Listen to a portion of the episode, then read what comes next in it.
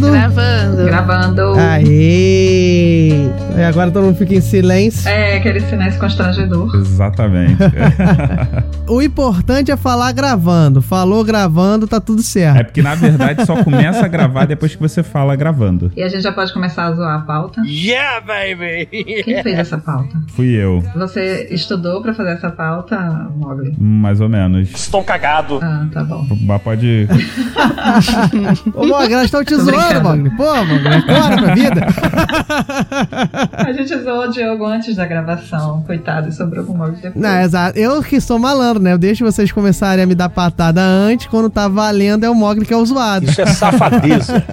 Tadinha. Fala tadinho, não, que o Mogli já tem um fã-clube dele aí, que todo mundo tem pena do Mogli. Sabe que tem, essa, tem esse mito, né? Que as pessoas têm pena dele aí votam É, nele. Você que se esmou com isso, cara. Ele tem essa mania de perseguição e aí acha que. Aí fica com ciúminho, com invejinha. Isso, fica com esse ciúminho. Fique ciente, Ana, que ó, se o Mogli tivesse na sala de justiça desse episódio, ele ia ganhar porque ele tem um fã-clube que tem pena dele, tá? Ah, Inclusive, ele pode participar da sala de justiça. Não, porque a gente tem a regra que convidado vai pra sala de justiça. Ai, gente, eu e Dayana na sala de justiça. Não, cara. Vai ser a sala de justiça mais fofa das galáxias. Isso, isso, faz um debate Vai cortês. ficar uma lá, não, mas né, a Dayana tem razão.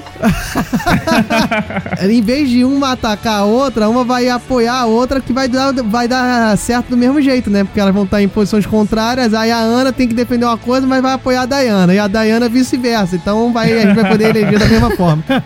Vamos ver o que, é vai acontecer. Ipa, 20 opa, peraí que eu não deixei meu celular no silencioso. Ah, claro, você é o host desse podcast, não é mesmo? Você pode deixar o seu celular tocando. Ah, eu sou o host, mas por imposição dos demais participantes, que fique claro. Não é, que, não é por competência, é por ausência de opção. Eu sei bem como é isso. Então, gente, vamos? Vamos. Vamos. Vamos. Podemos ir? Podemos. Ah, é, tem apresentação? Sim. Claro que eu não pensei, né? Tem, tem. Eu, vou- eu, vou, eu vou apresentar vocês rapidinho, mas. Mas não tem aquela frasezinha.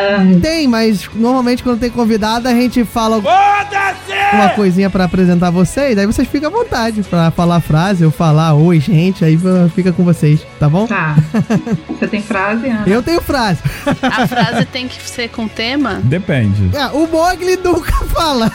Ele sempre Eu tenta. sempre tento, mas geralmente ou não dá tempo do- de falar o que eu penso, ou eu falo uma parada. Ou ninguém entende. ou eu falo uma parada que não faz o menor sentido. Tá, eu, eu tenho uma frase. Se precisar, eu, eu jogo ela aí. Então vamos lá, vamos lá. Ah, eu não tenho, então eu tenho que pensar. Ah, fica à vontade. Se falar oi, gente, tá ótimo. Tá, tá bom, então. Vamos lá, hein? Oi, gente.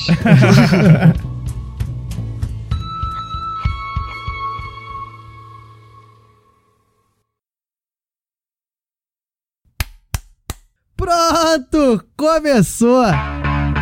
Father of mine. Fala galera, eu sou o Diogo Bob e eu pensei em falar que parto assistido é o parto televisionado, mas eu achei muito merda.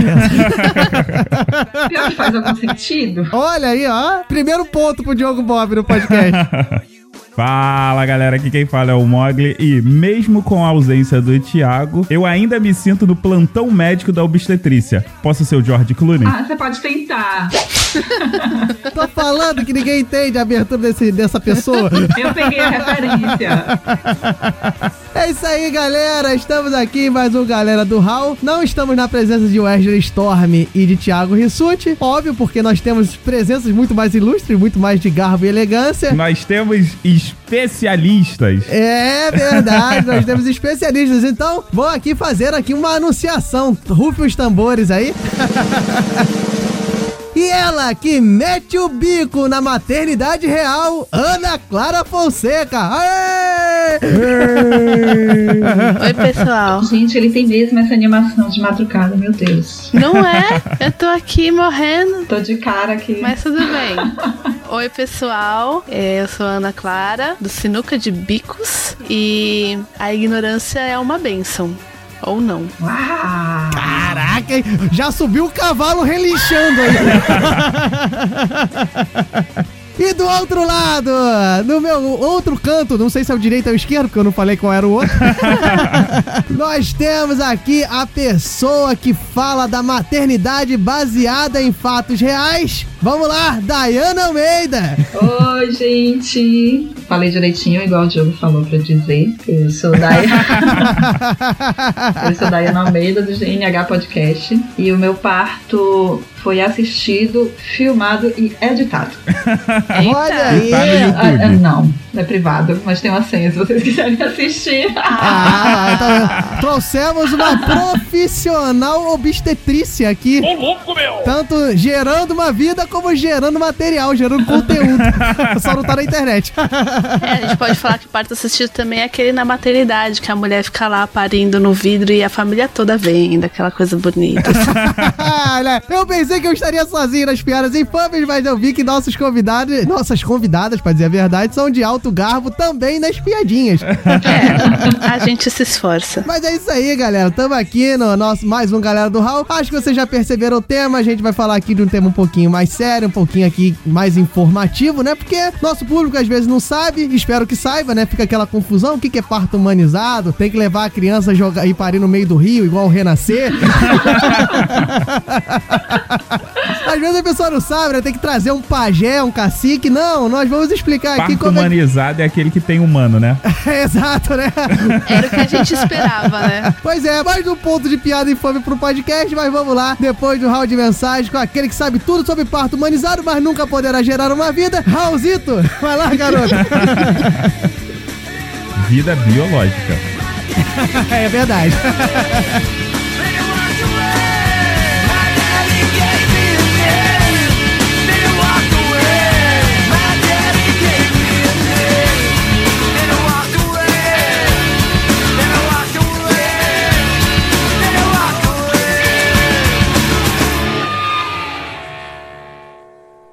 De dados atualizado e pronto para leitura.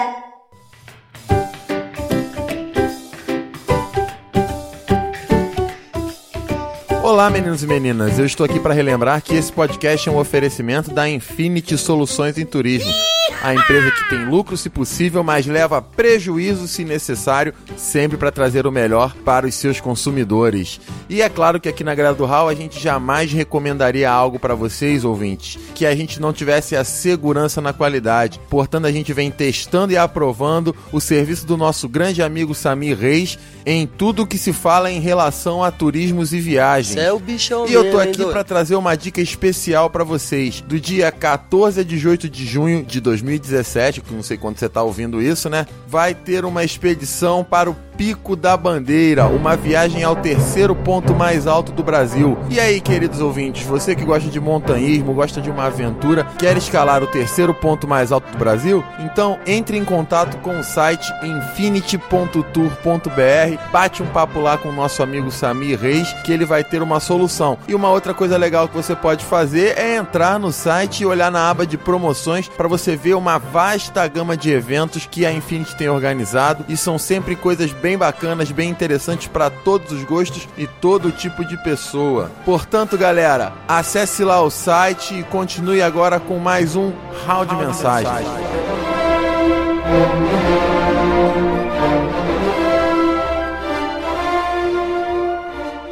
Tempo de encerramento de round de mensagens estimado em 18 minutos 57 segundos. Andem logo.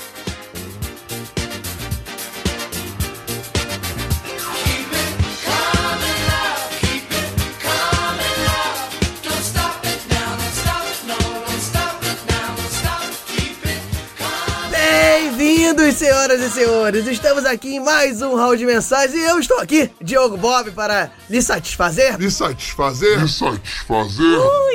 para dar o feedback. Né? Chega, né? Tá, tá bom já, né? Já, já fiz locutor de MTV demais. Tô parecendo o Robin Williams no Bom Dia Vietnã, né? Chega. Estamos aqui, né, pessoal, em mais um round de mensagem, aquele espaço do feedback, feedback maroto, mensagens marotas, o espaço em que o ouvinte tem voz. Agora piorou, tá virando locutor de supermercado, né? Mas enfim, minha galera, estamos aqui. Antes de mais nada, dar aqui os contatinhos da galera do Hall, né? É a galera do Hall com RAU em todas as redes sociais. E depois de 51 episódios, eu espero muito que vocês saibam que é assim. O e-mail, pra quem ainda não lembra, quem tá começando a ouvir, quem pegou esse bonde passando, pegou esse episódio maneiro, bonito, charmoso pra ouvir, é contato arroba galera do. No site é galera do. Então, manda mensagem pelas redes sociais, pelo e-mail, pelos comentários. Compartilhe, dá essa moral pra gente, compartilhe nas redes sociais. Pra pessoa que você acha maneira, pra pessoa que você acha chata, pra pessoa que você quer trollar, pra pessoa que você quer que faça pensar. Até parece que a gente faz isso tudo, né? Mas a gente tenta.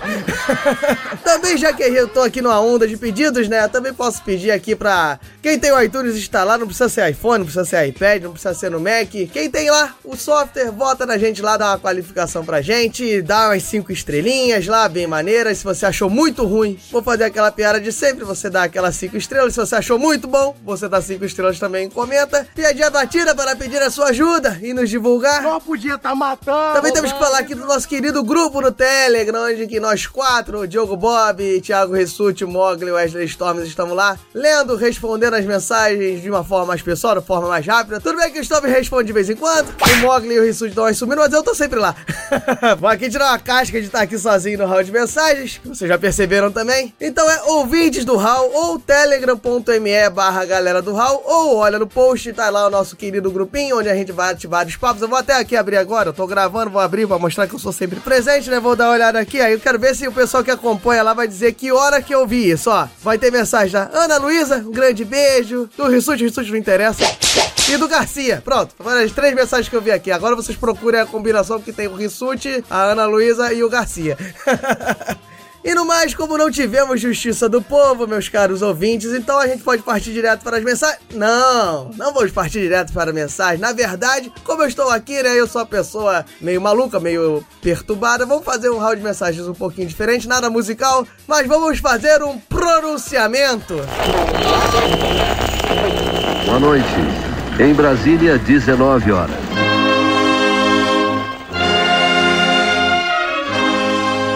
Estou aqui, meus caros ouvintes, dizendo que eu, Diogo Bob, não renunciarei. Não, não é, vaia não. Não, é- tem que ser igual. Dá uma, bote as palmas aí animadas, igual a que teve lá no pronunciamento. Isso, ah, agora sim.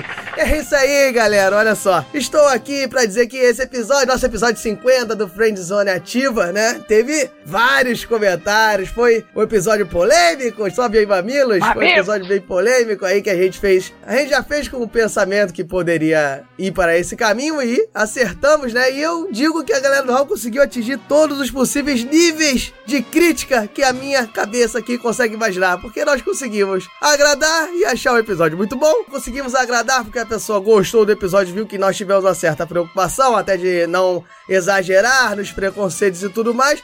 Conseguimos desagradar porque nós nos seguramos e parecemos que estavam meio presos e tocar num assunto polêmico. E conseguimos desagradar porque talvez a gente não fez um, um- um episódio tão agradável, foi o tipo de humor assim que desnecessário e que acabou por ofender. Então, eu digo que nós conseguimos atingir o ápice da crítica, né? Nós conseguimos atingir todos os caminhos e brincadeiras à parte, pessoal, eu tô falando aqui no pronunciamento porque eu realmente gostaria de falar e agradecer todos os tipos de feedback. A gente fala aqui na galera da Horror desde o início que críticas são importantes, elogios são importantes. A gente não vai colocar aqui só elogios, não vamos colocar aqui só críticas também, vamos tentar dar um espaço. E como o assunto realmente gera várias reflexões, gera discussões sobre estigmas que a nossa sociedade tem, carrega e tenta melhorar, então é natural que aconteça isso e, infelizmente, também é natural ter um certo grau de intolerância. Eu não vou responder ninguém em específico, até para evitar a internet, a gente sabe aí que as pessoas acabam interpretando muito mal e acaba relevando e fazendo juízo de valor. E aqui na galera do Hall a gente não quer que nenhum tipo de juízo de valor errôneo seja dado a nenhum, nenhuma pessoa. Então vou acabar aqui me pronunciando, finalmente, né, depois dessa enrolação toda. E eu digo, pessoal, que a galera que curtiu a gente agradece, a gente sempre, sempre fica feliz com os feedbacks positivos. Muito obrigado. A galera que curtiu e disse que a gente ponderou e tudo mais, a gente realmente tentou, a gente sempre tenta, é uma característica da galera do Hall. Não, não digo que a gente sempre acerte, mas a gente sempre pensa em como lidar, até porque você lidar com humor é muito complicado, então a gente sempre pensa, a gente sempre tenta cuidar olhar com carinho, sempre refletir, isso aí vem desde o início da galera do Hall, então quem percebeu esse cuidado e achou válido e até comentou e brincou e fez réplicas com relação aos comentários que nós fizemos lá brincando e, e fez réplicas num bom humor, a gente agradece também. As pessoas que não curtiram por conta de ter achado a gente meio presa, ter achado a gente meio amarrado, isso na verdade não aconteceu assim de premeditadamente, a gente não pensou em se segurar nem nada, talvez por o nosso estilo, talvez até por nossas preocupações da mensagem a passar tenha dado esse tipo de conotação, mas digo que não foi de propósito e muito mais do que isso, se aconteceu, foi de forma inconsciente, mas a gente assimila a crítica. Nosso humor realmente é um pouco mais ponderado. Pra dizer a verdade, a gente nem faz humor, e até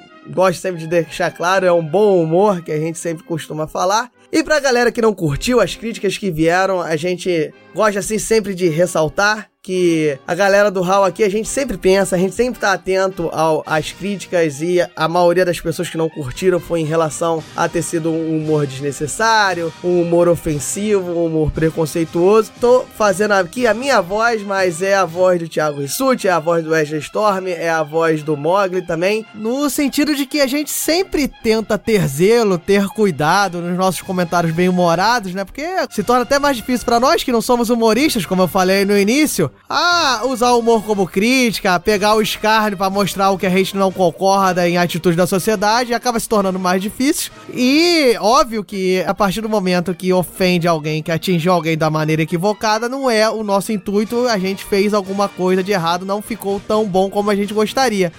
Então, o que eu posso falar é que a gente vai continuar tentando melhorar, vai continuar tentando aprimorar e tá, e esse zelo vai permanecer e eu faço votos que a gente cada vez mais atinja o nosso objetivo, que é tentar informar com bom humor. Enfim, de qualquer forma, como eu já disse, se ofendeu, não foi plenamente satisfeito, então o que eu posso dizer é, desculpas a quem se sentiu ofendido, estamos tentando melhorar e é isso aí. Vou deixar aqui falar aleatoriamente, como eu já falei lá no início, que não quero que façam julgamento de valor com nenhuma das pessoas, positivo, negativo, de nicho ou de não nicho, de uma classe ou de outra. Então, vou falar aqui alguns comentários que foram construtivos, positivo ou negativamente, mas que a gente gostou muito de ter visto. Então, fica um grande abraço aí ao Arthur Gabriel, a Dayana Aragão, ao Team Blue, a Dayana, ao Juliano Teles, a Fabiana Murray, o Darley Santos, a Angélica Alves e a Rafaela Ravaiani. Falei, agora eu falei como cara de rádio mesmo, até na entonação para citar as pessoas, né? Mas um grande abraço a todos vocês, ouvintes que estão no meu coração, pessoal do Facebook, do Instagram, do Twitter. Muito obrigado pelos compartilhamentos, pelas citações, a gente fica muito feliz. Digo que ninguém acertou exatamente o tema que seria a Friendzone que a gente batizou como ativa, que seria colocar as pessoas na Friendzone. Muita gente falou sobre Friendzone, mas ninguém acertou na mosca esse ditado aí bem moderno, bem contemporâneo, né? Na época de chipar. Como é que é? E no mais, tivemos andanças dessa podosfera. Será que tivemos? Tivemos. Se alguém perguntar por mim, diz que fui por aí. É isso aí, galera. Olha só.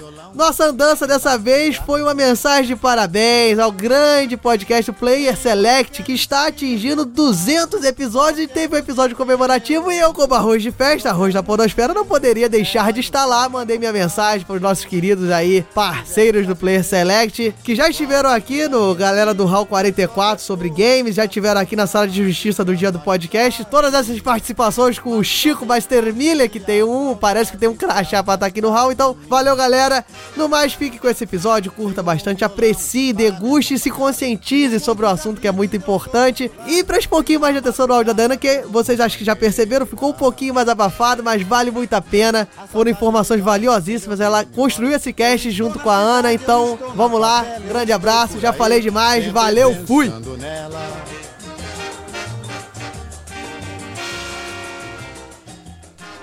Pacote de dados lido com sucesso. Galera do Hall.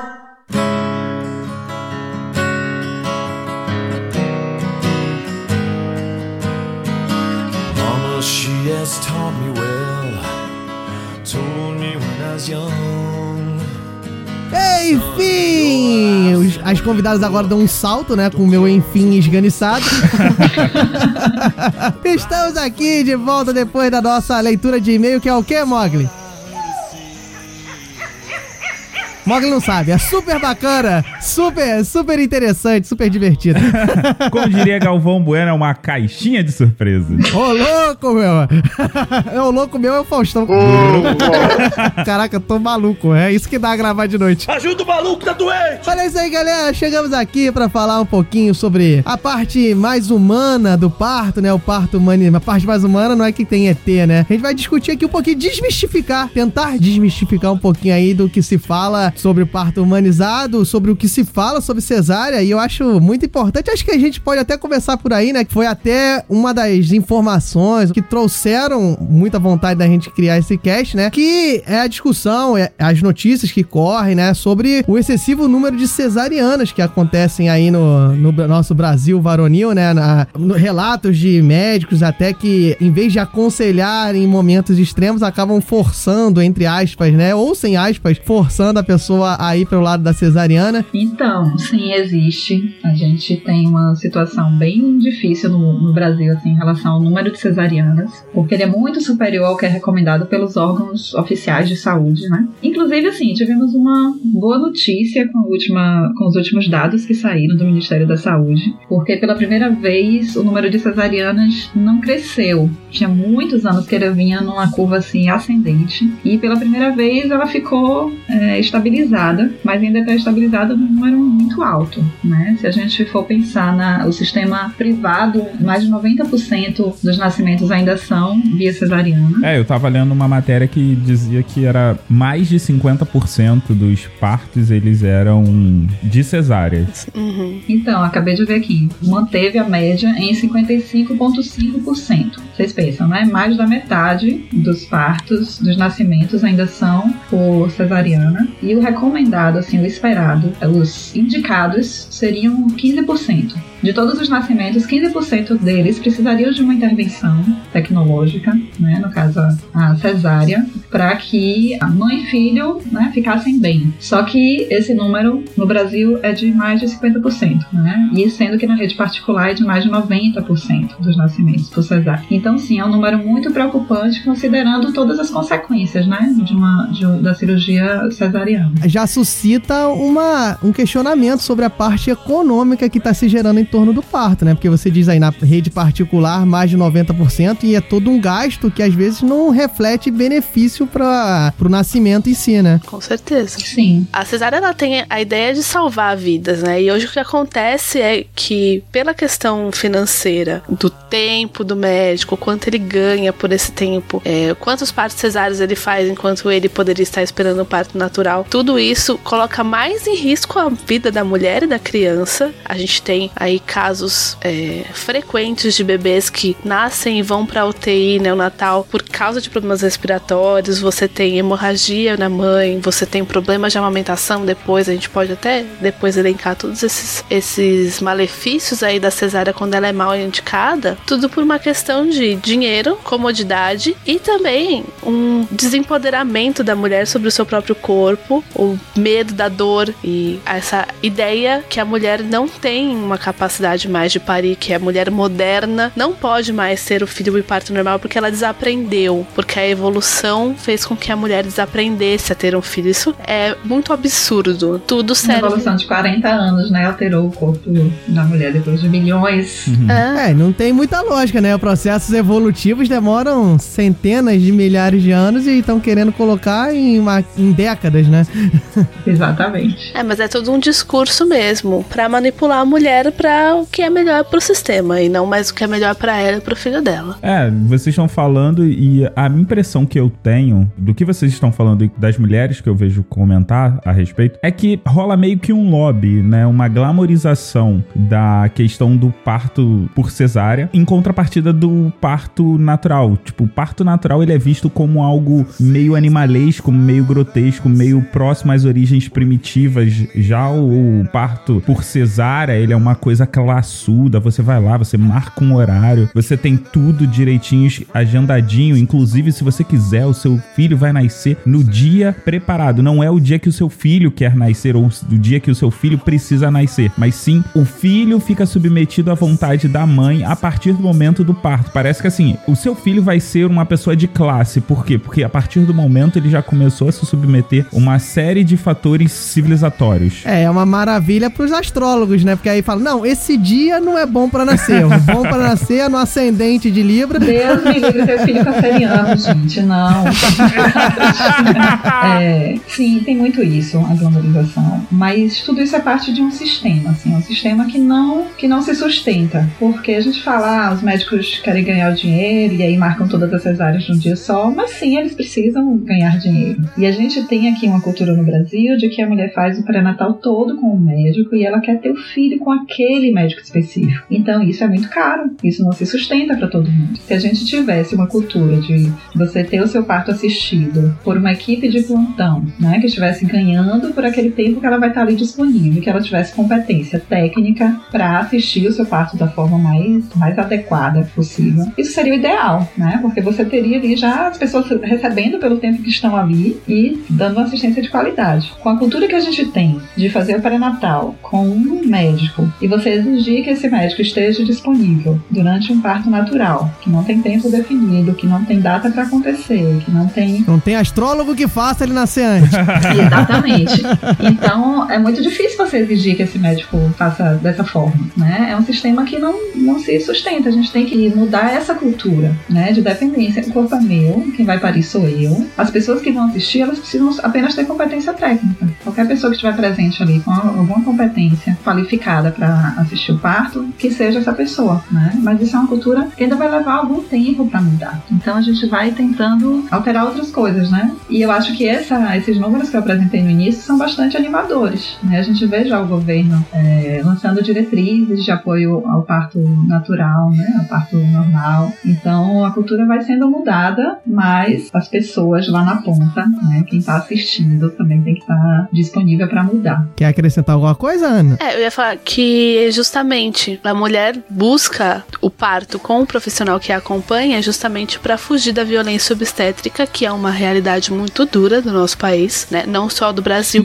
Quando você pede relatos de mulheres sobre o parto, principalmente do parto normal, o que você ouve essa dor, esse trauma que as mulheres que tiveram parto normal passam pra gente, é muito mais a dor da violência que sofre pelas enfermeiras, pelo médico, pelas intervenções desnecessárias, do que justamente a dor do parto, que sim existe, mas não é o bicho-papão do parto, né? A dor não é o bicho-papão do parto. A assistência é o bicho-papão do parto. E aí a mulher se sente segura porque fala: ah, esse, o seu obstetra me acompanhou, ele me conhece, ele conhece minha história, conhece meu filho, e vai na segurança de ter esse profissional para que isso não aconteça. O que também não é garantido, porque tem muito médico que se passa de fofinho, aí vem com aquela história: não, mas olha, se tiver tudo bem, seu parto pode ser normal e a gente vai acompanhar. E aí, quando começa assim, faltando um, dois meses para o nascimento, já começa: ai, mas o bebê tá assim, e você tá assado, e você engordou demais, ou você engordou de menos. E começa uma série de justificativas para induzir a insegurança nessa mulher e levar ela para cesárea. É, ele vai afunilando a um caso quase que perfeito, né? Quase ideal que nunca acontece, né? Para as condições, né? Ele quer uma condição ideal pro parto natural. Seria isso, né? Isso é o bichão mesmo, hein, doido? É, na verdade ele deveria dizer, ó, se tudo correr bem, você vai ter o parto normal. Se tiver alguma intercorrência, tem a cesárea que vai poder te ajudar. E eles sabem justamente o contrário. Não, se tudo estiver certo, você vai ter o parto normal. Mas, gente, a probabilidade de estar tudo certo é muito maior do que de ter alguma intercorrência. A, a cesárea é, um, é uma coisa assim, a, a última opção, né? Ah, é 15% de casos. Dá errado, não vai ter como nascer não, e eles tem, usam. Tem algumas algumas necessidades. Existe cesárea intraparto bem indicada, né? Durante o trabalho de parto, você percebe a necessidade de fazer uma cirurgia e isso salva ou deixa melhor a mãe e o bebê, né? Isso é inegável. Isso é um ponto importante também que acaba que muita gente não pensa o parto por cesárea como uma intervenção cirúrgica. As pessoas acham que a cesárea é um parto normal, assim, só que só rasga sua barriga. Como é que é o negócio? Ah, esquece que todas as infecções que que acontece quando a pessoa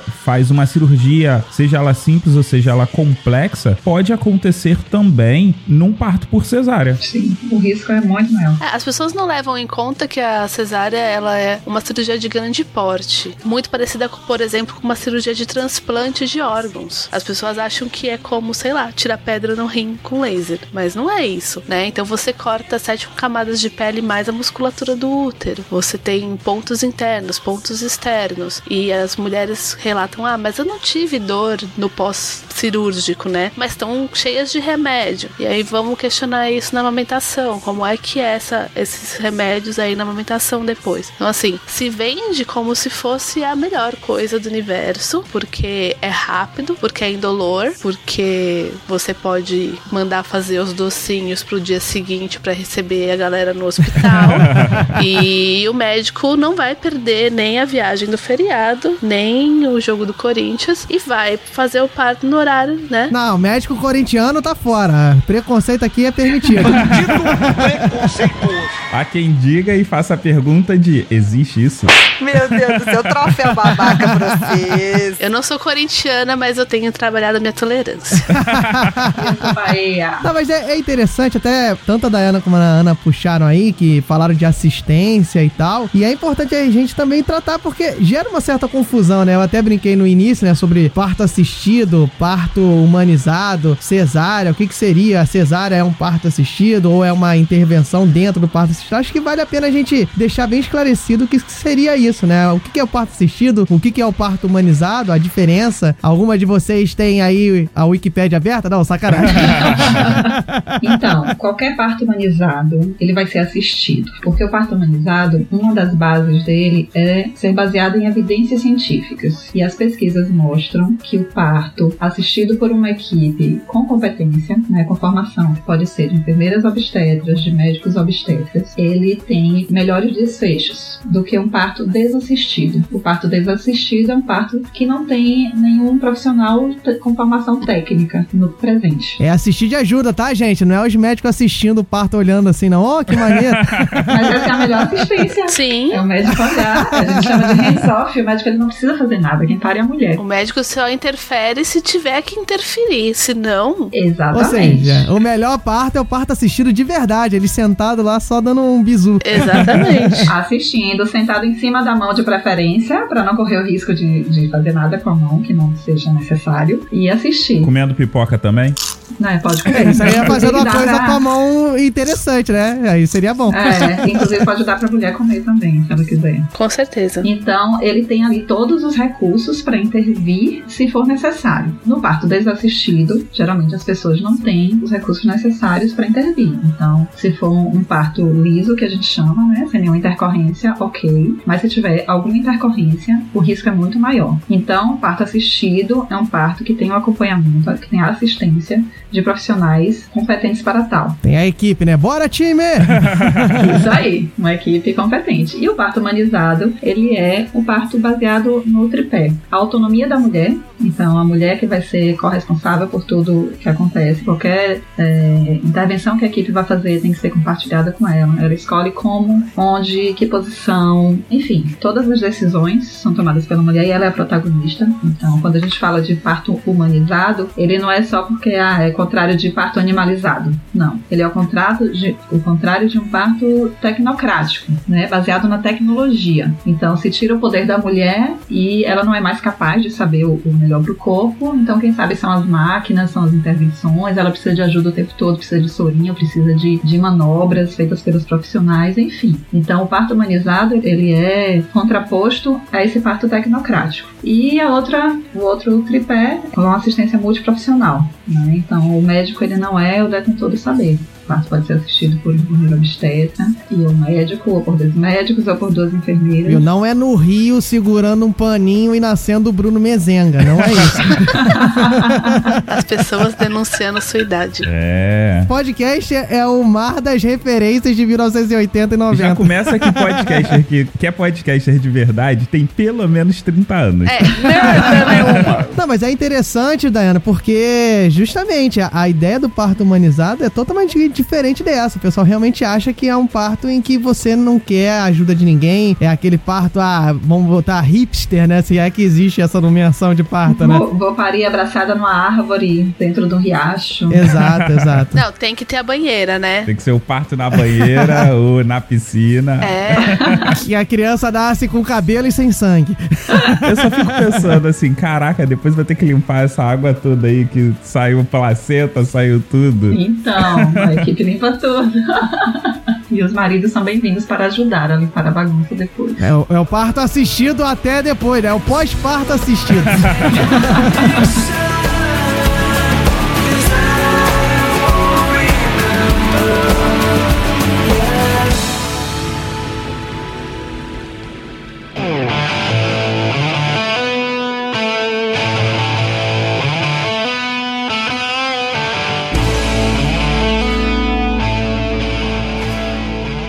Eu tenho uma pergunta polêmica pra vocês. Parto humanizado, ele só pode ser um parto normal ou ele pode ser um parto por cesárea?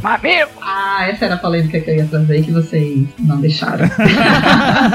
Mas, Ana, antes disso, vamos deixar aí no suspense no ar. A Ana trouxe uma coisa muito importante, né? Que o parto humanizado, ele não tem a ver com o local que ele vai acontecer, se ele vai ser no domicílio, se ele vai ser na banheira, né, Ana? É. Pouco importa. É porque tem muito mais a ver com o tipo de profissional envolvido, com a preparação dessa mulher e dos seus acompanhantes do que o local. Porque você pode ter um parto humanizado sim na cachoeira se você tiver uma, uma assistência boa, uma ambulância esperando, sei lá, mas assim, não, não tem a ver com o local. E as pessoas fazem muito essa associação. Eu lembro que quando eu decidi ter a Elis numa casa de parto, e como era caro, eu resolvi pedir no chá de bebê em vez de presente dinheiro pra poder contribuir. Muita gente fala assim: Mas você vai querer na banheira?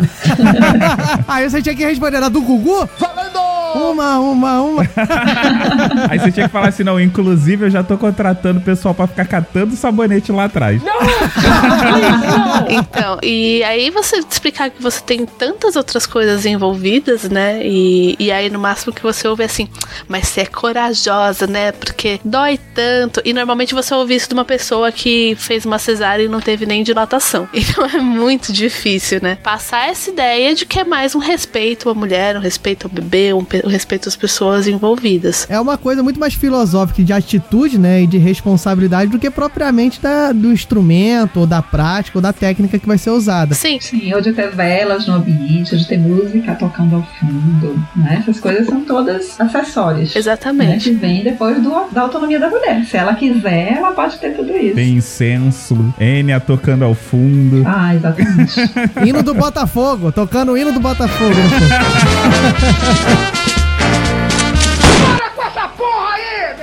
E até um respeito no sentido das próprias intervenções, né? Porque você pode ter um parto humanizado no hospital. Isso não quer dizer que ele seja natural, porque também tem essa distinção. As pessoas acham que o parto humanizado necessariamente precisa ser natural, ou seja, não ter nenhum tipo de intervenção. Só que às vezes é necessária essa intervenção. Se ela é feita com respeito à autonomia da mulher, baseada nas evidências científicas, como a Diana falou, ele não deixa de ser humanizado por causa disso. É porque essa intervenção está sendo aplicada com uma justificativa. Eu, por exemplo, o parto da Elise era para ser em casa no final, é uma longa história. Ouçam o Sinuca de Bicos do episódio de parto que tá tudo lá. Jabá. Jabá. É.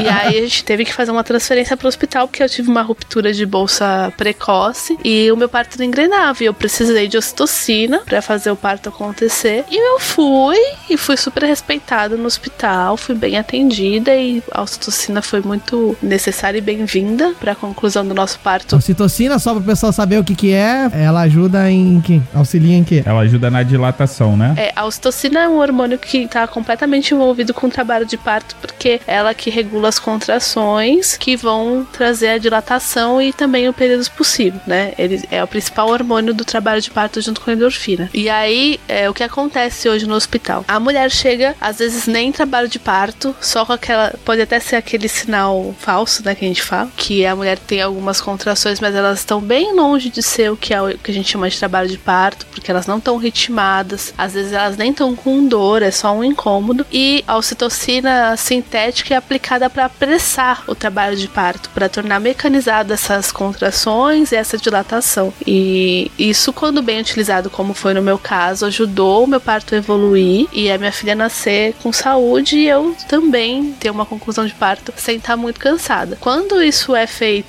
protocolar, como é normal, a mulher chega já vai para ocitocina, o famoso sorinho, isso cansa a mulher, isso cansa o bebê e aí a gente pode ir para o que a gente chama de uma cascata de intervenções, que é a anestesia, que é a episiotomia, o parto fórceps ou até uma cesárea, porque desregula todo o equilíbrio que acontece no corpo da mulher para que aquele parto aconteça da maneira é, mais tranquila, tanto para o corpo da mulher quanto para esse bebê que vai ser recebido. E aí a gente tem muito problema e, e é uma violência, né? Porque você está sub, submetendo a mulher a uma dor desnecessária, um procedimento desnecessário, tornando o processo muito mais traumático para ela. Eu tava lendo um obstetra falando e ele comentou que o problema da ocitocina, a sintética, é que é, ela tende a aumentar as dores da mulher que tá no trabalho de parto. Eu só não entendi em qual momento. Em qualquer momento. É uma série de procedimentos que vira tipo uma bola de neve, né? É um procedimento pra a- aliviar ou consertar um que já foi de início que não era necessário e assim vai, e aí acaba que é um procedimento inteiro que era desnecessário. Exatamente. Sim, mas às vezes é necessário, né? Sim, Você não sim, falou. sim, É uma intervenção que pode ser bem indicada, baseada em evidências científicas e que não tira a autonomia da mulher. Nesse caso da Uhum. que Ana citou aí. A autonomia continuou sendo dela e foi feita uma intervenção necessária baseada nas evidências. Então, isso não tirou nada de humanizado, porque o tripé continua existindo. E aqui que entra a polêmica, que foi o que o Moni perguntou, sobre essas áreas humanizadas. Então, o que é que acontece? A gente estava falando no início sobre toda essa cultura, né, de se vender a cesárea como uma coisa muito segura, porque o que a gente vê, ah, meu Deus, mas o parto normal é muito perigoso. Você precisa fazer uma cesárea porque ela é segura. É isso que se vende, sendo que é justamente o contrário, né? Então, o que a gente está vendo agora acontecer é quando você joga cesárea humanizada no Google, aparece um monte de coisa. Então, está se casando o conceito de humanização com o procedimento da cesárea, muitas vezes cesárea eletiva. Então, se diz assim: ah, a cesárea foi feita não é por escolha da mulher, a mulher estava bem informada, fez a escolha pela cesárea, e o bebê foi retirado, foi colocado no colo dela, mamou na primeira hora. Então, assim, uma série de coisas que classificam um, um atendimento muito respeitoso e muito digno, como deve ser mesmo. Mas no momento de uma cirurgia, a autonomia nunca vai estar na mão da mulher. Hum. Ela não tem como escolher como é que vai ser feito o procedimento, como é que ela quer que seja. Até porque ela não tem a qualificação pra decidir isso, né? Ela não tem conhecimento nenhum sobre aquele procedimento. Eu digo assim, eu defendo até o final o direito da mulher que teve o filho dizer o que ela quiser sobre o nascimento. Dizer que ela teve um parto normal, um parto humanizado, um parto cesáreo, o que ela quiser, porque isso é só uma questão de conceito. Mas a gente precisa entender que quando você liga, quando profissionais, quando clínicas estão ve- vendendo cesáreas humanizadas, a gente precisa estar de olho aberto, porque isso está se tentando vincular a cesárea a mais um conceito de segurança, de autonomia da mulher, enfim, de evidências científicas, que é o que traz o conceito da humanização, sendo que é que isso não existe, né? Uma cesárea por escolha, ela não tem base em evidência. É, a gente volta pro marketing, né? É que nem aquele biscoito que vem assim, 0% de gordura e tem embaixo assim, trans. tipo isso, né? Por que, que eu puxei isso? Não sei. Porque eu, eu li o artigo da Eleonora de Moraes que ela, no processo de. Como é que se diz quando você começa a acompanhar a, a gestação? É... Pré-natal. Então, quando ela estava no pré-natal, ela acabou descobrindo que ela não poderia fazer o parto normal, apesar de que ela queria fazer isso. E aí, dentro de todo a mecânica do processo da cesárea, acabou-se que os médicos dela eh, procuraram ao máximo fazer o parto como se fosse um parto humanizado. Então ele- eles aproximaram ao máximo tudo. Sempre pelo que ela relatou na matéria que tá aqui no post, foi com base na- em decisões dela, mas assim, ela também não entra muito na questão de que decisões ela teve que tomar, quais foram as opções que foram apresentadas. Ah, ela tem um monte de coisa que ela pode escolher. Ela pode escolher não ser amarrada durante o. A anestesia é sério. Não eles ria, isso é amarram- muito sério, cara. Eles amarram o braço da mulher durante todo o procedimento. Não, É, é que é tão esdrúxulo, né? É. Que, não- não, assim, tão doido. Imagine isso. Então ela pode escolher não ser amarrada. Ela pode escolher assistir o bebê saindo, né? Tirar o campo, porque eles colocam um campo, né? Um tecido. É, o, o que aconteceu com ela foi isso, que ela pôde acompanhar, ver. Ela pode escolher. O bebê pode ficar no colo dela, passar por todos os procedimentos depois do, do nascimento no colo dela. Então, tudo isso é desejável. E se ela quiser dizer que ela teve uma cesárea humanizada, ok pra ela. A minha crítica é os profissionais que vendem os procedimentos de cesárea humanizada, utilizando esse conceito como venda de um produto. Não, é bacana até tocar nesse ponto, né? Porque acho que é o foco aí a gente desmistificar algumas coisas, né? Por exemplo, parto humanizado, vai ter dor, não vai ter dor? A dor natural do parto, acredito que se tenha. Os profissionais que vão trabalhar ali, eles vão, são profissionais não qualificados. Não só acho que é tudo que a gente tá comentando aqui nesse podcast, né? Até teve uma polêmica na internet, não sei se vocês acompanharam, se daí viu, de um plano de saúde que fez uma propaganda das suas UTIs né, neonatais. Nossa, pra que esperar? É, pra que esperar? Eita. É tipo propaganda da Cobre. Seguros, que tu anda no meio da estrada e fala assim: olha só, sua mulher não vai ficar só com o caixão. Não, e assim, a primeira vez que eu vi ainda, eu sou uma pessoa que gosta de ver o lado bom das coisas. Falei assim, acho que ele tá falando pra que esperar no sentido de que você pode acompanhar o recém-nascido na UTI, esperar pra ver, essas coisas todas. Mas depois foi ficando claro que não era essa a intenção. Quer dizer, pra que esperar meu filho nascer pronto, né? Se eu posso tirar ele antes, ele pode ficar no meu UTI neonatal, que é um outro ponto da questão do sistema e da indústria da cesárea, né? Que não é só a questão do pagamento dos médicos e do tempo que ele pode aproveitar fazendo muito mais partos, é, muito mais cesáreas do que acompanhar um parto normal. Tem também a questão de se pagar a UTI neonatal do hospital. A estrutura cara, né? Uma estrutura cara. Muitas vezes o bebê não precisa e é encaminhado para UTI para ficar em observação porque teve um desconforto respiratório, porque o cordão estava enrolado no pescoço. Umas coisas que se você vai para as evidências científicas, você vai ver que não tem fundamento nenhum. Você tira o bebê do colo da mãe, bota ele no berço aquecido. Pra regular a temperatura que ele deveria estar regulando no colo da mãe. E também esse risco, que é um negócio muito sério. Eu tava conversando com a minha doula, que agora é minha parceira de doulagem, essa semana, e ela falou que só no último ano ela ouviu o relato de seis crianças que morreram em decorrência de problemas respiratórios e todos eles nascidos de cesáreas eletivas. E o grande problema é que essas crianças não morrem, tipo, no pós-parto. Acabam morrendo, passando por um primeiro momento de muito sofrimento, muitos, muitas internações, muitos problemas respiratórios. E aí, quando chega com 10 meses, a criança morre. E aí é uma fatalidade. E ninguém fala que isso pode ser, não tô dizendo que é, mas tem grandes chances de ser em decorrência de ter sido tirado antes da hora. É porque todo o período ali gestacional tem uma razão de ser, né? E automaticamente você tirando antes do tempo necessário e tá expondo o bebê a uma série de falta de imunidade, vamos dizer assim, que ele pode ter problemas. Inclusive, como a gente já falou aqui, né? A UTI neonatal também está no hospital, está a risco de infecções, está a risco de todos os problemas que uma internação hospitalar tem, né? Pra ter uma ideia, o pulmão ele é o último órgão a ser formado minimamente para que o bebê nasça, né? Porque o bebê ainda nasce é, em desenvolvimento.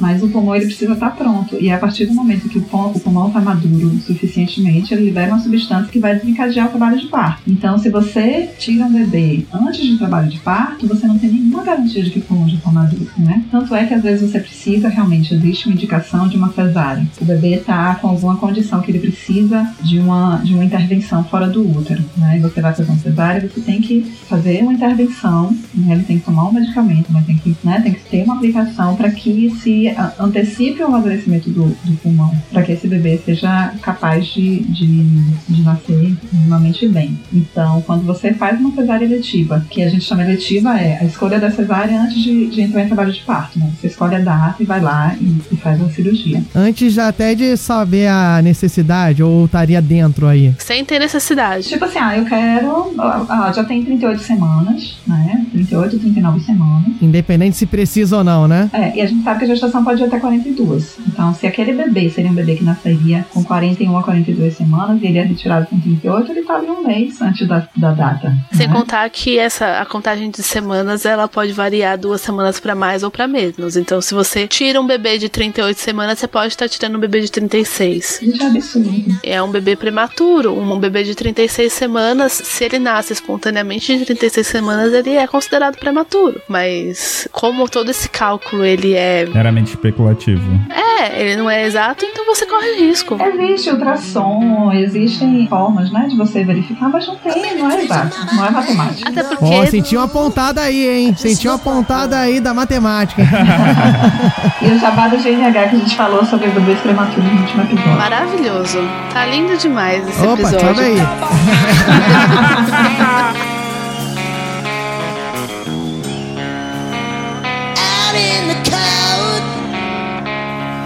and a long, long way from home.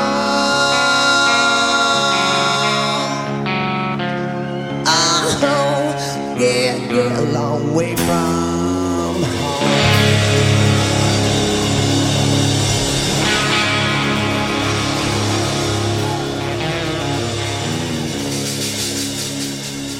About 2,500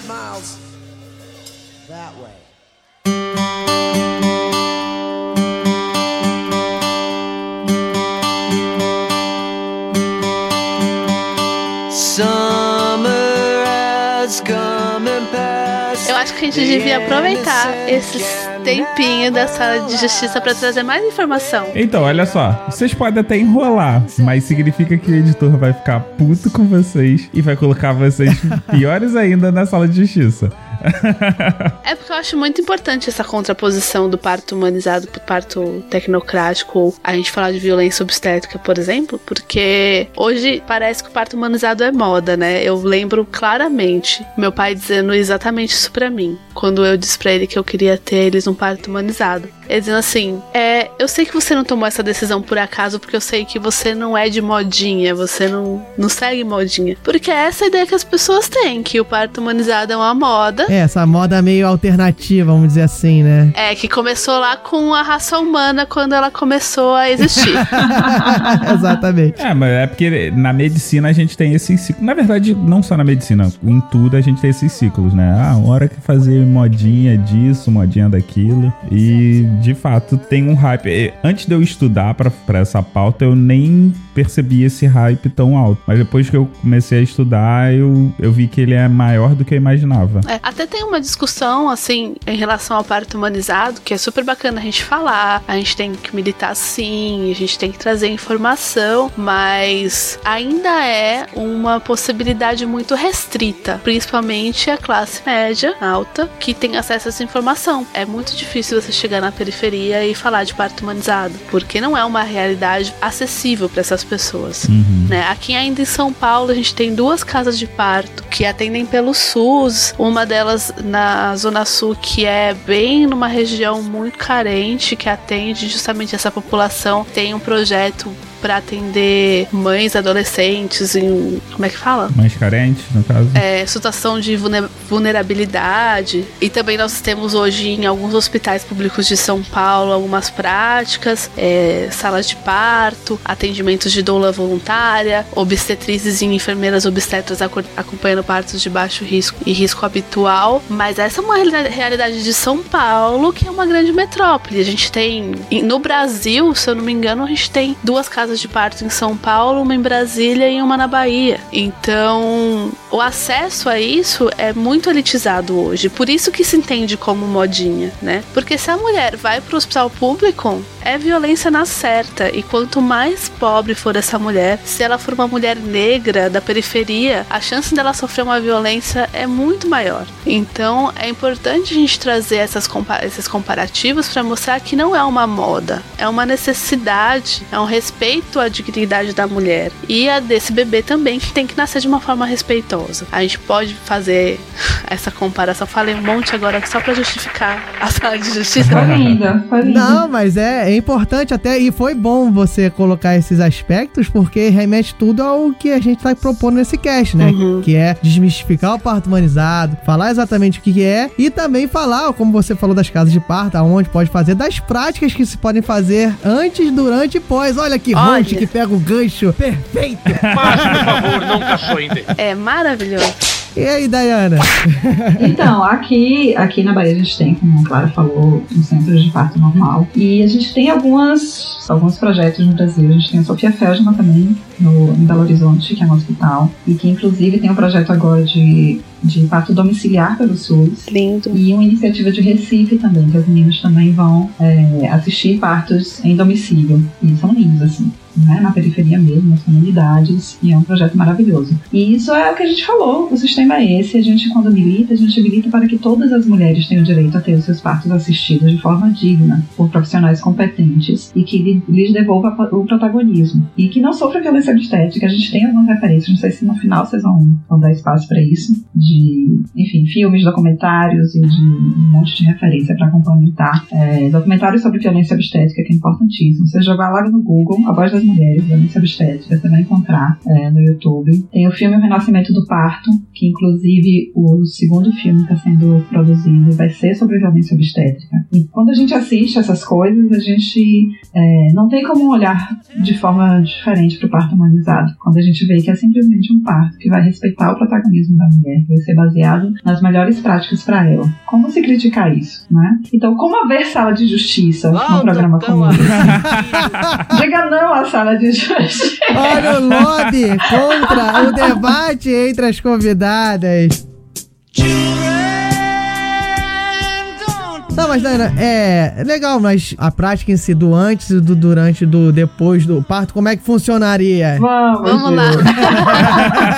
A primeira coisa que eu queria dizer, sem fazer jabá para mim mesma, Não consegue, né? Procure uma doula. Eu acho que tudo começa com a doula, cara. A doula é uma profissional, ou o doulo, existe também doulos, homens. Cavaleiros! Polêmica também. Polêmico, mas existe. A doula é uma profissional que ela vai cuidar, assessorar a mãe. Ela não se envolve diretamente nos procedimentos, na assistência do parto, do nascimento. Ela cuida da saúde psicológica, emocional, o cuidado com a mãe. E ela é essa pessoa que durante a- o pré-natal, enquanto o médico tá lá preocupado em ver as questões da saúde, ela vai preparar psicologicamente essa mãe para esse turbilhão que é a gestação, parto e pós-parto, trazendo informação. Foi a partir da ajuda de uma doula para mim que o mundo novo se abriu, porque para mim era assim, eu queria um teletransporte da minha filha para fora de mim, porque eu não nem pensava de jeito nenhum numa cesárea e muito menos na dor monstruosa do parto normal que todo mundo dizia. E essa transformação veio do acompanhamento da doula. Então, para mim, tudo começa aí. Só fazer um apontamento, Ana, que assim, tirando a equipe normal, num parto humanizado, você tem, além da equipe normal, você tem a doula ou o doulo, né? Não, a doula você já pode considerar como equipe normal, né, Ana? É, a Quando doula eu digo equipe normal, é a, a equipe convencional, né? médica, você disse, de saúde, né? Isso, exatamente. Que pode ser formada por dois médicos, por um médico e enfermeira, por duas enfermeiras. E isso a gente está falando da parte técnica. A doula entra na parte de suporte à mulher. Não deve estar vinculado à equipe, porque tem que ser uma escolha da mulher. Uhum. Né? Que tem equipes, não sei como é isso aí pra você, Ana, mas tem equipes que vendem, tem a venda casada, né? Uhum. A equipe, a doula, o fotógrafo e o pacote completo. Então, assim, a autonomia da mulher é que tem que ser respeitada. A mulher pode escolher uma equipe ou outra. Mas vem cá, eu não sabia que fotógrafo era médico, não. É, faz parte da equipe fotógrafo também, vai tudo junto.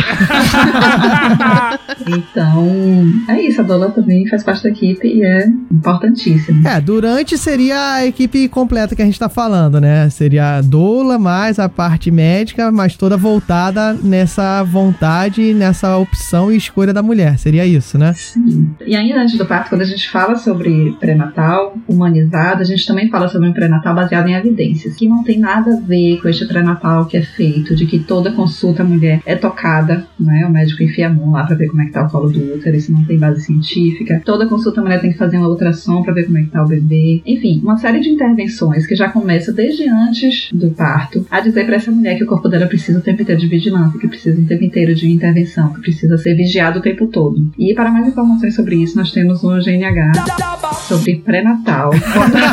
Aqui, ó. Estão superando a arte de Diogo Bob de fazer jabá. E- Sabe como é que são esses jabá? Não sei. Ninjas aparecem aí com jabá. Mas é sério, porque é falado de que o que é que tem base científica pra você fazer no pré-natal? E assim, os absurdos de orientar a mulher a não comer um monte de coisa, de não fazer um monte de atividade, enfim, é tanto absurdo que a gente vê em todos os, os pontos relacionados ao nascimento da criança que a gente precisa mesmo questionar, né? A gente pode falar Diga. tudo aqui, mas aí a gente vai ter três horas de programa ou, sei lá, três programas. Aí tem uma, uma série, capítulo 1 são os jabás das convidadas, aí no capítulo 2 a gente fala, a gente fala de mais aspectos sobre o parto humanizado, no capítulo 3 tá a sala de justiça que vocês estão fugindo. Então vai precisar de um capítulo 4 pra gente fazer a indicação de vídeos do YouTube para as pessoas assistirem e se prepararem. Uma coisa é a questão de fortalecimento também, né, da musculatura da mulher. Responde ou passa? O corpo da mulher já é perfeito.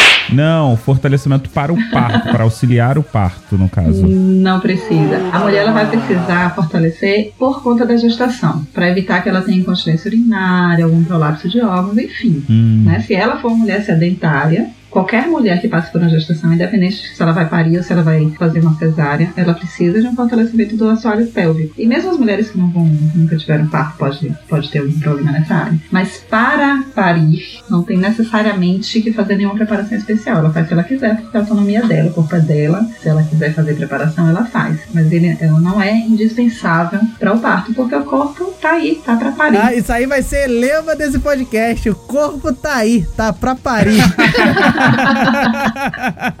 até rima, dá até música isso. Eu acho que a, a questão da preparação do- da mulher, ela é muito mais pra reforçar a segurança dela do processo Isso. do que uma preparação física. Então assim, se ela achar que pra ela ter uma resistência física, não ficar cansada durante o parto, ela tem que fazer yoga, ela tem que fazer academia, ela tem que andar. Tudo isso beneficia sempre, mas beneficia qualquer um, né? Qualquer tipo de pilates e foi maravilhoso antes do, durante a gestação toda, foi incrível. Então. Fiz yoga também. Mas isso é muito mais pro psicológico da mulher pra ela se empoderar e sentir que ela é capaz do que uma necessidade do corpo mesmo. Porque é o que eu digo, se parto fosse um negócio tão complexo, né? A humanidade não estaria aí. Eu estaria extinta, né? É, se precisasse de hospital, né? Exatamente. E é lógico, a gente tem que agradecer e utilizar sabiamente as tecnologias, mas não nos tornar dependente, né? Então é uma questão muito maior de empoderamento do que de necessidade mesmo. Pois é, olha só, polêmicas em cima de polêmicas aí dessas meninas. Polêmica nada, né? Na verdade, só realidade aí. É, tema é tretudo, não tem jeito. Mas agora, agora a gente vai pro momento polêmica de verdade. sobe a vinheta agora, meu camarada.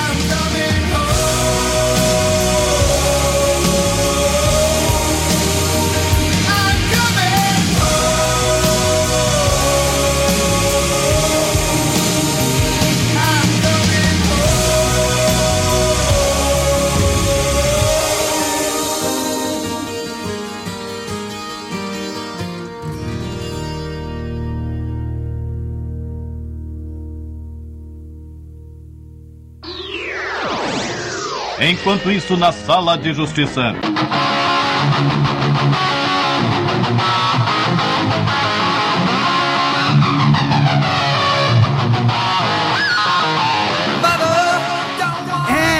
Meus camaradas, chegamos aqui no momento que escorre sangue. Por mais incrível que pareça nesse cast, isso faz sentido. Nós estamos aqui no momento de debate, no momento de argumentações, no momento em que pessoas choram e pessoas ficam contentes. O mais famoso conhecido como a sala de justiça. Mas hoje, Mogli, nós temos um momento especial. Hoje a sala de justiça vai ser diferente. Depois de tanto choro, também faz sentido falar de choro nesse podcast? Troféu babaca. babaca pra vocês. Da- Das nossas convidadas, que elas são pessoas embasadas, que têm toda a capacidade para opinar sobre parto humanizado. Nós falaremos disso já já, no momento Jabara Absurdo. Olha só, a Jovem Nerd é a toda aqui.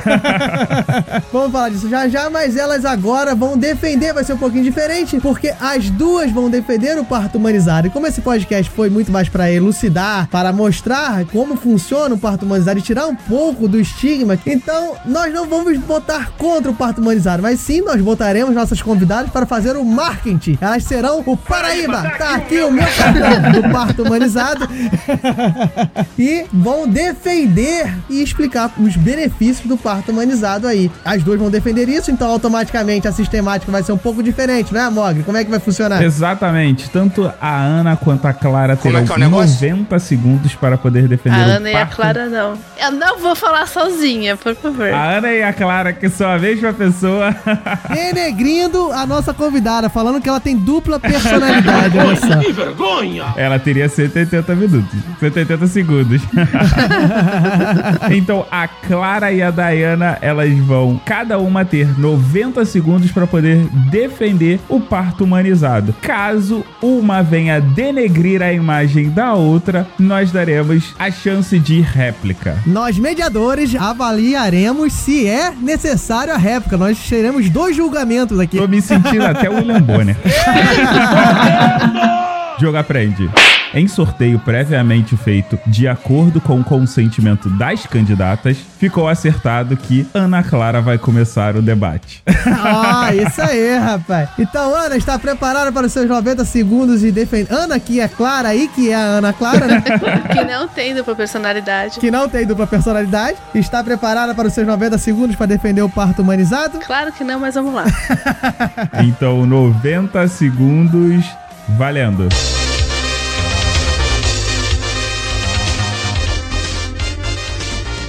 Então, é, eu defendo o parto humanizado porque, em primeiro lugar, ele traz a informação para a mulher. Né? Informação sobre o seu próprio corpo, empoderamento sobre o seu próprio corpo, um aprendizado enorme sobre si mesma. Em segundo lugar, porque é mais respeitoso e saudável para os dois, tanto para a mãe quanto para o bebê. O parto humanizado, ele vem baseado em evidências científicas, ele não vai fazer nada que 30. interfira ou que seja desnecessário nesse processo do nascimento. Ele vai entender a fisiologia dessa mulher, a fisiologia do parto como coisas naturais. E nossa, é muito difícil isso, gente. é tanta coisa pra falar. Mas o mais importante é que a mulher tem autonomia pra decidir sobre como ela quer receber o seu Um bebê. minuto. E A voz ajuda pra caramba lá. não é? Acaba com o raciocínio. E ter esse momento respeitado, esse momento que o nascimento é um só, né, gente? É, então, ter esse momento respeitado é o mais importante e vai interferir pro resto da vida, tanto dessa mulher como dessa criança. 10. Acabou? Procurem uma doula, gente. Procurem Cinco. enfermeiras obstetras e obstetrizes e se informem. Um. Acabou. Foi muito ruim, gente. Já ganhou, Dai. Ana, você foi perfeita. Foi lindo, você falou tudo. Foi maravilhoso. Olha só, e se informem. Mandou logo a letra, mandou, ó, vai estudar, vai ver aí que é o melhor pra sua gestação. Seus incultos. Vocês tudo burro. ah, não é burro, é porque a gente não é criado pra isso, né? Essa é a parte triste. Olha a Ana caindo na pilha dos mediadores aqui nessa sala de justiça. Não, e é bacana que toda vez que alguém, algum candidato fala evidências, eu sempre venho com a música do Chitãozinho Chororó, cara. Na minha cabeça já fica tocando. Vive essa loucura de dizer que não te quero. guardando as evidências, distorcendo as evidências, mas pra que viver mentindo? Pelo menos dessa vez não foi pagode, porque. Ah, eu dancei pagode no meu de pau. Eu dancei dessa do ventre. Olha aí, rapaz! Com essa informação que Diana tocou molejão no seu parto, Molejão não é pagode baiano, meu filho. Aqui é pisserico. Dançou lepo-lepo né? no trabalho de parto. então, Diana, está preparada para fazer o seu marketing do parto humanizado? É, então, não tô não. Mas vai lá, lá, tem opção, não tem. Boa, 06. então, 90 segundos Valendo. Então, a Ana foi maravilhosa. Ela falou lindamente. Eu não tenho. Panos quentes! Mas eu tenho que falar outras coisas. Assim, quando a gente fala de parto humanizado, a gente fala de um parto com autonomia da mulher. E a gente está falando que é o contrário da violência obstétrica. Né? A violência obstétrica é você retirar a autonomia da mulher, você fazer intervenções desnecessárias, você tirar a dignidade. E a gente está falando de violência contra a mulher quando a gente fala de violência obstétrica. Então, quando a gente fala de parto humanizado e você fala de devolver a autonomia para essa mulher, é, você está falando também 40. de resgatar o papel da mulher na sociedade, né? O papel de poder mesmo, de poder decidir sobre a sua vida, sobre o parto, que é um processo fisiológico. É, e fora isso, a gente fala da segurança do parto humanizado, né? Todas as evidências mostram que é muito mais seguro os partos de risco habitual Um minuto. Serem, loucura! serem o mais naturais possíveis, apenas com as intervenções necessárias. Então a gente está falando de saúde dos bebês. A gente está falando de hora dourada, que é a primeira hora do nascimento do bebê é muito 15. importante. E que durante, né, às vezes numa cirurgia, é, não existe a possibilidade dele passar essa hora dourada ao lado da sua mãe, iniciando o processo de Cinco. amamentação. Então o parto humanizado é. Vida. Dois. Um. Acabou. O parto humanizado é vida. Olha só, rapaz. Essa mulher é maravilhosa, viu? Nem precisava de mim nesse podcast. Não precisava, era de nós dois. É. Eu e do Mogli aqui que só tava. Nós estamos aqui só pra concordar, só pra falar. Uhum, é, é, sim, sim. Mogli, eu acho que foi uma sala de justiça pacífica, você não acha? Acho que foi Ai, gente, a tranquila. gente tá aqui vomitando arco-íris. só de justiça pacífica é demais. E ó, ó, eu percebi que teve uma pessoa que fez Mind Games. entrou na cabeça só. do adversário e desestabilizou. Desestabilizou desde o início. Ih, rapaz, então você já tem o seu voto, né, cara Mogli? Da melhor marqueteira aqui do nosso hall. A Ana, ela expôs ótimos pontos, porém ela teve aqueles problemas que eu tenho, nervosismo, Total. gagueira, e aí não sabe lidar com a questão do tempo. E a Dayana, ela como psicóloga, ela entrou na cabeça da adversária e fez joguinhos mentais, deixou a Ana insegura, o que fez com que ela, na apresentação dela, se saísse melhor. E meu voto vai pra Dayana. Olha, eu gostei dessa entonação do Mogli. Com justificativa furada. Porque eu não poderia desestabilizar a minha amiga Ana Clara se eu falei depois dela. Olha, Você está olha. querendo fazer treta entre duas amigas. Yeah, baby! Ele está denegrindo a debatedora, mas votou em você, Dayana. Então não reclama muito, não. Mas eu gostei. Eu gostei da entonação do Mogli, falando assim, cheio de pompas e esse tom meio de mistério. Achei bacana isso. Mas enfim, darei meu voto aqui e vou dizer que ambas defenderam muito bem o cast inteiro, o parto humanizado. Então, meu querido ouvinte, a gente sabe que a gente tem uma parcela de ouvintes aí que é um pouco mais nova. Não vou dizer adolescente, né? Porque adolescente vê YouTube. Mas a parcela de ouvintes um pouco mais nova, então fica aí, você que às vezes não, tá, não tem ciência do que, que é o parto humanizado, tá achando o que a gente falou o cast inteiro, que, ah, não é o pajem lá tocando uma baforada lá na barriga da mulher pra ver se nasce, não é nada disso. Então ficou bem exposto, mas darei meu voto aqui pelo simples fato que Ana Clara mandou muito bem, expôs, botou bons aspectos, mas ela tem um verbo aqui na sala de justiça que diz, né? A Ana mogliou. ela sentiu ali o Mogli falando os 30, os 60, os 90 segundos, ela se embananou um pouquinho, mas nos mostrou bons aspectos, falou da importância do do, da doula, ou do doulo, né? Então, fica a pon- a pontuação boa pra Ana, eu daria a nota 7. Opa. Que passa de ano, né? Não só pelo conteúdo, Sete passa na média. Estou lisonjeada. mas Diana, né, mostrou toda a sua expertise nos jogos mentais, né? Mandou um panos quente. Nossa, falou assim: a Ana mandou muito bem, mas ela não falou disso e disso e disso e disso. E aí começou a expor outros aspectos importantes também do parto humanizado. Então, por conta do, vamos dizer assim, da melhor oratória da Diana, mas não por conta da informação, que pra mim as duas mandaram super bem, mostraram todo a- o seu conteúdo. E eu mostrando que eu também sou panos quentes. Eu voto então na Dayana pra vencer essa sala de justiça do marketing. Eu também voto na Dayana. Como é que é o negócio? Então vamos lá Raulzito, declare a vitória da Dayana. Tanto a Dayana como a Ana Clara vão estar lá na Justiça do Povo no nosso site para vocês votarem. Se vocês gostaram mais da Ana, não, não gostaram dos jogos mentais da Dayana, votem lá. E é isso aí. Um grande abraço e até mais. Ah, eu já não sei o que fazer. Duro pé rapado com salário atrasado. Vencedora, Dayana Almeida, galera do Raul. O banco levou meu carro. Agora vou conversar com ela. Será que ela vai me querer?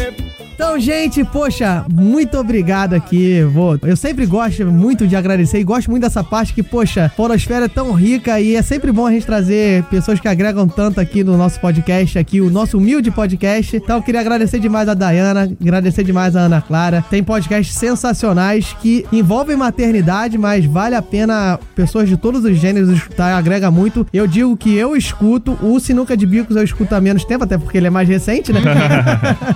Mas o GNH eu escuto, já tive prazer de participar lá. Não, não sou, não tive a maternidade, mas foi um episódio especial de paternidade. mas então, muito obrigado, Dayana, muito obrigado, Ana. Então, eu abro aqui o espaço para vocês falarem um pouquinho aí do podcast de vocês. É isso, se vocês quiserem continuar esse papo sobre parto, vocês me encontram lá no GNH, gerandonovashistórias.com. E eu tenho um episódio sobre parto, eu não faço a mínima ideia do que eu falei nesse episódio, mas vocês escutem lá, vejam se eu falei alguma besteira com tudo que vocês aprenderam hoje nesse episódio do Galera do Raul. tem episódio sobre pré-natal, tem episódio sobre amamentação, então tudo isso que envolve essa questão do parto humanizado, vocês vão encontrar lá também. É, Facebook do GNH, Facebook barra Gerando Novas Histórias, Instagram Gerando Novas Histórias, Twitter GNH Podcast. E é isso, adoro falar sobre parto. Temos um episódio também do PQP Cash, que a gente falou sobre parto, com a participação do Reinaldo na trilha também, aproveitando para fazer jabá amigos. Maravilhoso esse episódio. Ela é a rainha do jabá mesmo, né, Quem cara? achava que o Diogo Bob sabia fazer jabá é porque não conhecia essas duas mulheres. então é isso, a gente falou lá sobre violência obstétrica, foi um, um programa bem, bem tenso, mas também bastante informativo. Tamo aí, beijo pra vocês, adorei participar.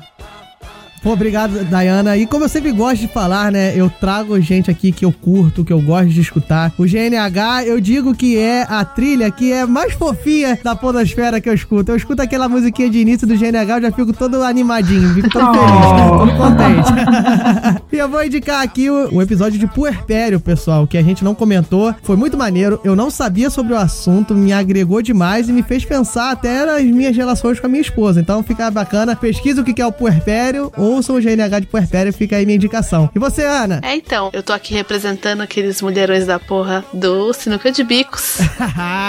Esse é o melhor slogan, né? Mulherões da porra. Que foi slogan de ouvinte, a gente, né, tem que prestigiar. É um podcast quinzenal que sai sempre nas terças-feiras. A gente tem um episódio sobre parto, que é o nosso segundo episódio, que quebrou a internet, com vários relatos lindos. Aí a gente fala de maternidade real. Esperamos vocês por lá. É, as nossas redes sociais são tanto Facebook, Twitter, quanto Instagram, barra Sinuca de Bicos. E a gente tem na nossa parceria com o Tricô de Paz. Que é um furão, que registre-se que é um furão. Tiago Queiroz. Vocês não pagaram o cachê do podcast é famoso, gente. Eu, eu não acredito. É bom que diminui a pressão. Eu queria indicar um podcast duplo com eles que fala sobre parceria. Então a gente falou muito pouco hoje sobre o papel do pai ou do companheiro, da companheira, enfim, dentro do processo do parto, porque não era esse o foco. Mas é muito importante esse apoio aí da pessoa que tá do lado da gestante, né? E a gente falou sobre parceria, então é o episódio 22 do Tricô de Paz, episódio 7 do Sinuca de Picos. Ouçam lá e contem pra gente se vocês gostaram ou não. Pô, super bacana. Olha só aí, novamente falando, eu ia indicar esse episódio de parto, só que ela fica falando antes da Ana, fica Desculpa me quebrando.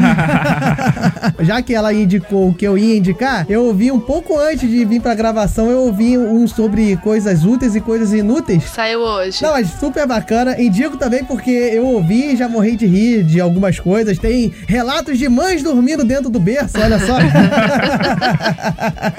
Fica aí a indicação pra quem é pai, pra quem é mãe, agrega muito, mostra várias coisas que se comprou e não se usou, e que se usou pra um, não se usou pra outro. Falou de berço desmontável, que eu tenho um, diga-se de passagem. Então, fica aí a indicação do episódio Você de não parto. tá grandinho pra ter um berço desmontável? Não? Ah, é que eu gosto, eu não brinquei de Lego quando eu era criança. e pra encerrar, pro pessoal não ficar discutindo se a gente trouxe pessoas especialistas ou não, vamos ter agora uma nova sessão, a sessão carteirada. Vai lá, Dayana, dá a sua carteirada como você é uma pessoa embasada pra falar de parto humanizado. Ah, então, eu parei. É uma bela carteirada. Não, gente, eu tô brincando. Enfim, eu sou Dayana, sou psicóloga perinatal. Fui fundadora do grupo de apoio ao parto humanizado aqui em Salvador. A gente tem rodas de conversas quinzenais, a gente oferece cursos para profissionais. Enfim, é o grupo Araci aqui em Salvador. É, sou consultora de amamentação, super recente. E eu acho que é isso, além do GNH Podcast que fala de, de maternidade. E sim, eu parei em casa, minha filha nasceu, nasceu na piscina. Lá vou eu perder de novo. Então vai lá, Ana, dê a sua carteirada aí que você tá dizendo que vai perder também. É, eu, eu me formei recentemente como doula, atendo em parceria com a Rose Domingues, que foi minha doula e eu fui doula dela. E, e é isso que eu sou, doula. Mas assim. Doula, mãe. Doula, podcast, mãe, hein? claro. E assim, eu nunca estudei tanto na minha vida desde que eu saí da faculdade, né? Porque hoje no Brasil é isso. Pra você poder ter um parto respeitoso, você tem que praticamente se formar em obstetrícia informalmente. A minha formação, a minha carteirada vem daí. Muita leitura, muito documentário, muita palestra. Inclusive, parabenizar vocês por terem aberto esse espaço, porque é um, é um assunto que precisa ser tratado em todos os tipos de espaço, né? Vocês terem trazido isso aqui no podcast vai chegar em pessoas que não são alcançadas por outros meios hoje, né? Então, muito obrigada por esse espaço aí. Ô, bacana. Então valeu, pessoal. Grande abraço. Obrigado, Dayana. Obrigado, Aninha. Foi um prazerzaço. Valeu. Beijo. Beijo. Beijo, gente, adorei.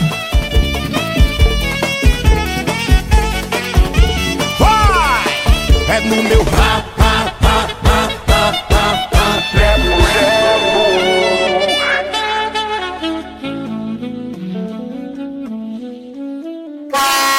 Como é que tá, velho? Há quanto tempo tu trabalha aqui no jornal? Classificados do hall iniciado. Sejam bem-vindos ao podcast Contador de Histórias. Aqui o audiodrama e o storytelling são levados a sério. Com episódios referentes à produção e o universo do audiodrama e storytelling, além de produções originais.